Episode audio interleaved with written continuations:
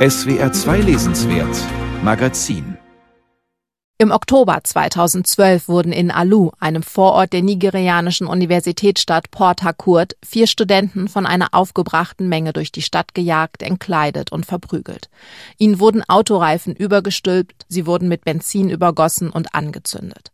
Ein Handyvideo dieser Tat ging viral. Auch der klinische Psychologe und angehende Schriftsteller Femi Kayode hat sich das Video angesehen und daraufhin begonnen, die Hintergründe zu diesem Fall zu recherchieren. Er las viel und reiste nach Port Harcourt im Südosten Nigerias, um den Ort und die Menschen kennenzulernen. Danach beschloss er, einen Kriminalroman zu schreiben, Light Seekers. Die Fiktion gab ihm die Freiheit, die gesellschaftlichen Hintergründe detaillierter auszuerzählen, die zu einer solchen Tat geführt haben, ohne sich auf beweisbare Fakten beschränken zu müssen. In Lightseekers gibt es daher starke Parallelen zu dem Fall der Alu vor.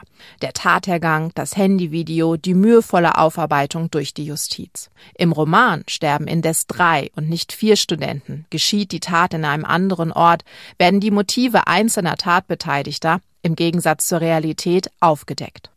Die Hauptfigur ist Dr. Philipp Taiwo, ein forensischer Psychologe, der im Auftrag des Vaters eines der Opfer herausfinden soll, was genau geschehen ist. Ich bekam die Bilder der drei jungen Männer, wie sie geprügelt, gedemütigt und verbrannt wurden, nicht mehr aus dem Kopf. Wie konnte ich auch nur annähernd den Schmerz ermessen, den Emikan Mamadi und die anderen Eltern empfinden mussten? Der Verlust eines Kindes ist an sich schon unerträglich. Aber zu sehen, wie dieser qualvolle Tod, dieses Sterben, immer wieder in Endlosschleife im Internet abläuft, das muss die Hölle auf Erden sein.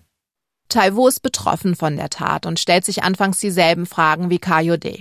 Wie können Menschen einander so etwas antun? Wie kann eine Gemeinschaft nach dieser Tat weiterhin zusammenleben?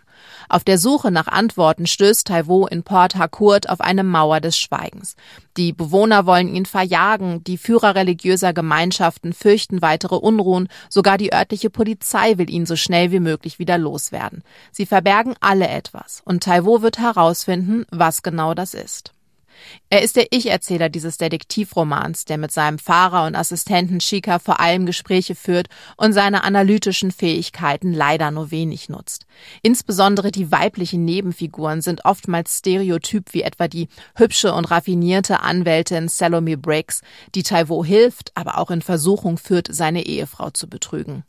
Man merkt, es ist Coyotes Krimi-Debüt, in dem er konventionelle Genre-Elemente gelegentlich zu bemüht bedient. Dazu gehören die kursiv gesetzten Passagen eines zweiten Erzählers, der in einem Kloster in Nigeria aufgewachsen ist und alle Klischees eines psychopathischen Täters erfüllt. Die Worte des Abtes klingen in meinem Kopf nach, während ich mit dem Taxi zum Campus zurückfahre. Was habe ich denn getan in all den Jahren? Wie oft muss ein Mensch sich schlagen lassen? Wie oft sich dazu zwingen lassen, sich selbst zu geißeln? So hart, dass für immer Narben zurückbleiben.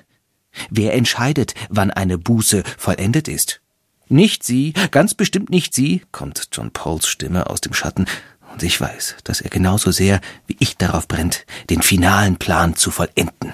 Dieser bisweilen überfrachteten Unausgewogenheit stehen klare Stärken entgegen. Dr. Taiwo wurde, wie der Autor Femi Kayode selbst, in Nigeria geboren, hat aber im Ausland studiert und ist erst vor einigen Monaten zurückgekehrt. Er kennt die Geschichte des Landes, die Gepflogenheiten und regionalen Unterschiede, blickt als Rückkehrer aber distanziert auf die nigerianische Gegenwart. Gewalt und Korruption ärgern ihn. In Port Harcourt sieht er zudem die Folgen der ungleichen sozioökonomischen Entwicklung des Landes. Warum sind Sie so wütend? grüble ich laut nach. Weil es keinen Grund gibt, glücklich und zufrieden zu sein, erwidert Chica trocken. Sehen Sie sich doch um. Es gibt keinen Strom, die Schulen sind in einem fürchterlichen Zustand, es gibt kein fließendes Wasser, keine Sicherheit. Ist das irgendein Grund, aufeinander loszugehen, frage ich, schmerzlich berührt von dem allzu realistischen Bild, das Chica zeichnet. Seien wir ehrlich, sie gehen auf Fremde los oder auf alle, die in ihren Augen nicht dazugehören.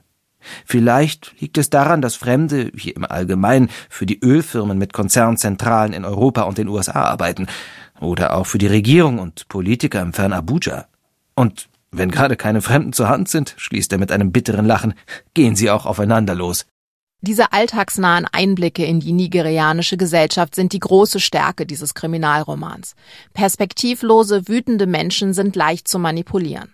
Tatsächlich glaubten sie durch gezielt gestreute Gerüchte, die Studenten seien Mitglieder einer der berüchtigten Studentenverbindungen, die in der gesamten Stadt mit Drogen dealen und Menschen ausrauben.